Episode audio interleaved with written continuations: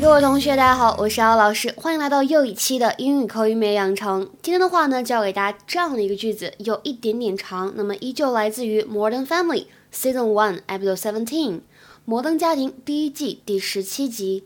Wow, you really lucked out. You have a beautiful wife a gorgeous house, and those kids. I could take Luke home with me. wow, you really lucked out. You have a beautiful wife, a gorgeous house, and those kids. I could take Luke home with me. Wow, you really lucked out. You have a beautiful wife, a gorgeous house, and those kids. I could take Luke home with me. Wow, you really lucked out.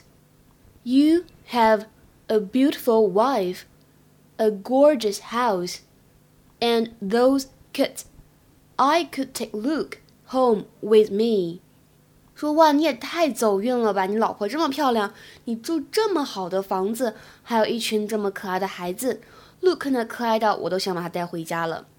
在这句话的朗读过程当中呢，注意这几点。首先，lucked out 可以连读变成 lucked out，lucked out。其次呢，这里的 have a 也可以有非常明显的连读，变成 have，have。还有最后这一小句，I could take Luke home with me，当中呢会有一个失去爆破和不完全爆破的现象。你会发现这里的的和后面这个 k 都会有一种只做口型没怎么发出来音的感觉。I could take Luke home with me. So what was my dad like in high school? Only the most amazing breakdancer ever. Uh-oh, got fired up. What? What? Oh no. Yeah.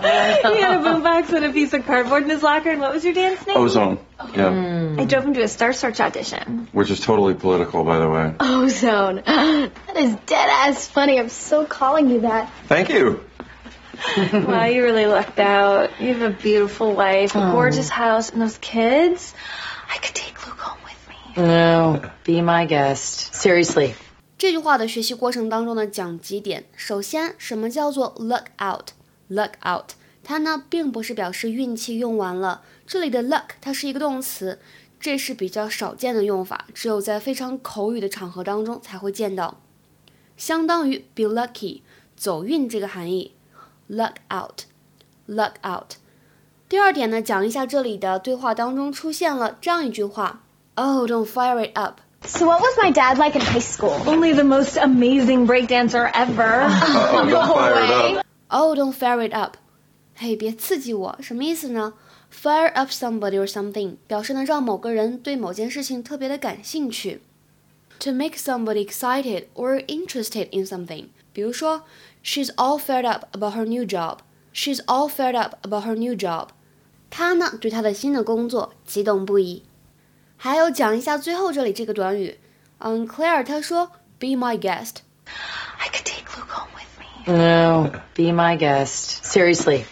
Be my guest 什么意思呢？字面的意思就是做我的客人，那么实际上表达的意思就是请便，请随便、随意这个意思。It is used to give somebody permission to do something that they have asked to do，就是别人要求说，哎，我能不能做什么什么事情？你可以说 Be my guest，随便、随意，就这个含义。比如说，Do you mind if I sit Do you mind if I sit down？我坐下可以吗？另外一个人回复说，Be my guest，随便啊，您随意，Be my guest。今天的话呢，请同学们翻译一下下面这个对话，并留言在文章的留言区。你介意把手机借给我用一下吗？随意，随便啦。OK，那么今天的分享呢，就先到这里了。See you guys tomorrow，明天再会。